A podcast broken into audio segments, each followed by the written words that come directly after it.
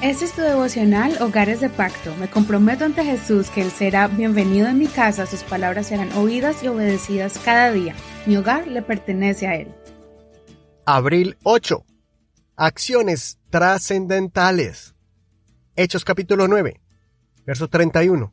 Entonces por toda Judea, Galilea y Samaria, la iglesia tenía paz, iba edificándose y vivía en el temor del Señor, y con el consuelo del Espíritu Santo, se multiplicaba. Aconteció que mientras Pedro recorría por todas partes, fue también a visitar a los santos que habitaban en Lida. Allí encontró a cierto hombre llamado Eneas, que estaba postrado en cama desde hacía ocho años, pues era paralítico. Pedro le dijo, Eneas, Jesucristo te sana, levántate y arregla tu cama.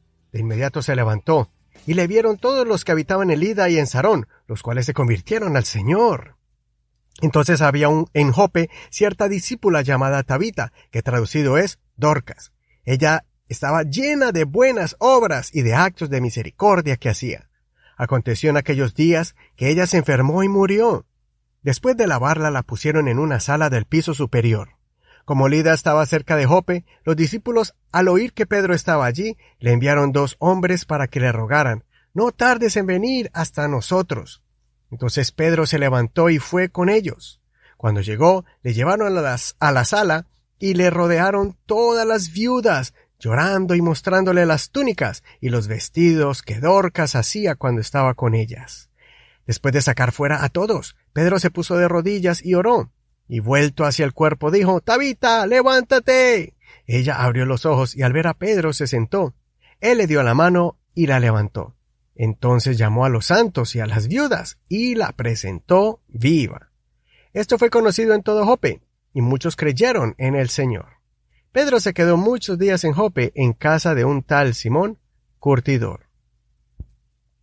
Dios hace una obra poderosa en el hombre que estaba amenazando a la iglesia de muerte y metiendo muchos a la cárcel. Saulo de Tarso es transformado milagrosamente de ser perseguidor a ser perseguido por predicar a Jesucristo. En ese momento la iglesia empezó a experimentar paz. Entonces los apóstoles comienzan a visitar a las demás iglesias y creyentes para animarlos y fortalecerlos. El apóstol Pedro es usado poderosamente por Dios y levanta a un paralítico en el nombre de Jesús. Después de estas obras poderosas, mandaron a llamar a Pedro para que consolara a un grupo de creyentes en la ciudad de Jope, donde la iglesia estaba de luto pues una gran mujer había fallecido. Esta mujer se llamaba Tabita, pero que la llamaban Dorcas, que significa mujer de buenas obras.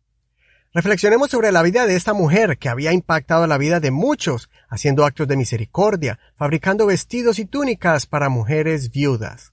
Algunos teólogos e historiadores piensan que ella también era viuda y por esa razón había tomado la misión de ayudar a aquellas que tenían bajos recursos.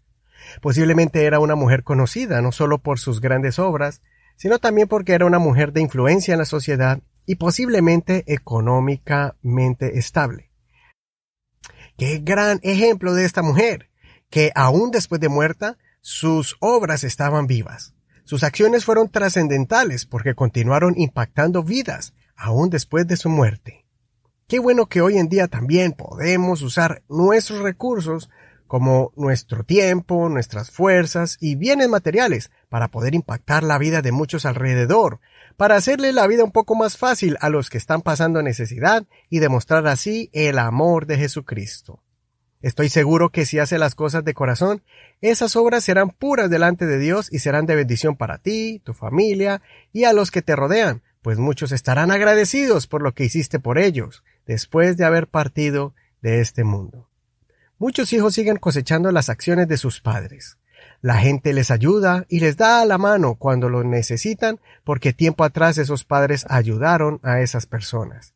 En el caso de Tabita o Dorcas, a tal grado fue la bendición de sus obras que Dios le dio una oportunidad más de vivir cuando Pedro oró a Dios y le indicó que la levantara. ¿Qué tanto sería nuestro alcance de nuestras acciones si seguimos el ejemplo de Dorcas? ¿Qué tan lejos llegaría? Comencemos hoy a ayudar al necesitado, dar al que no tiene, consolar al desdichado, guiar al que está confundido y levantar con la palabra de Dios al desanimado. Consideremos, ¿qué clase de obras nobles estoy realizando con mis recursos?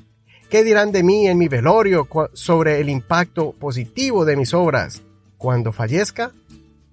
La definición de la palabra trascendental es que es muy significativo y tiene consecuencias muy importantes, más de lo que cabría esperar. Que el Señor te use poderosamente y hagas obras trascendentales. Soy tu amigo Eduardo Rodríguez. No olvides leer todo el capítulo completo y compartir este podcast a alguien que tú aprecies. Esta podría ser una obra trascendental. Bendiciones.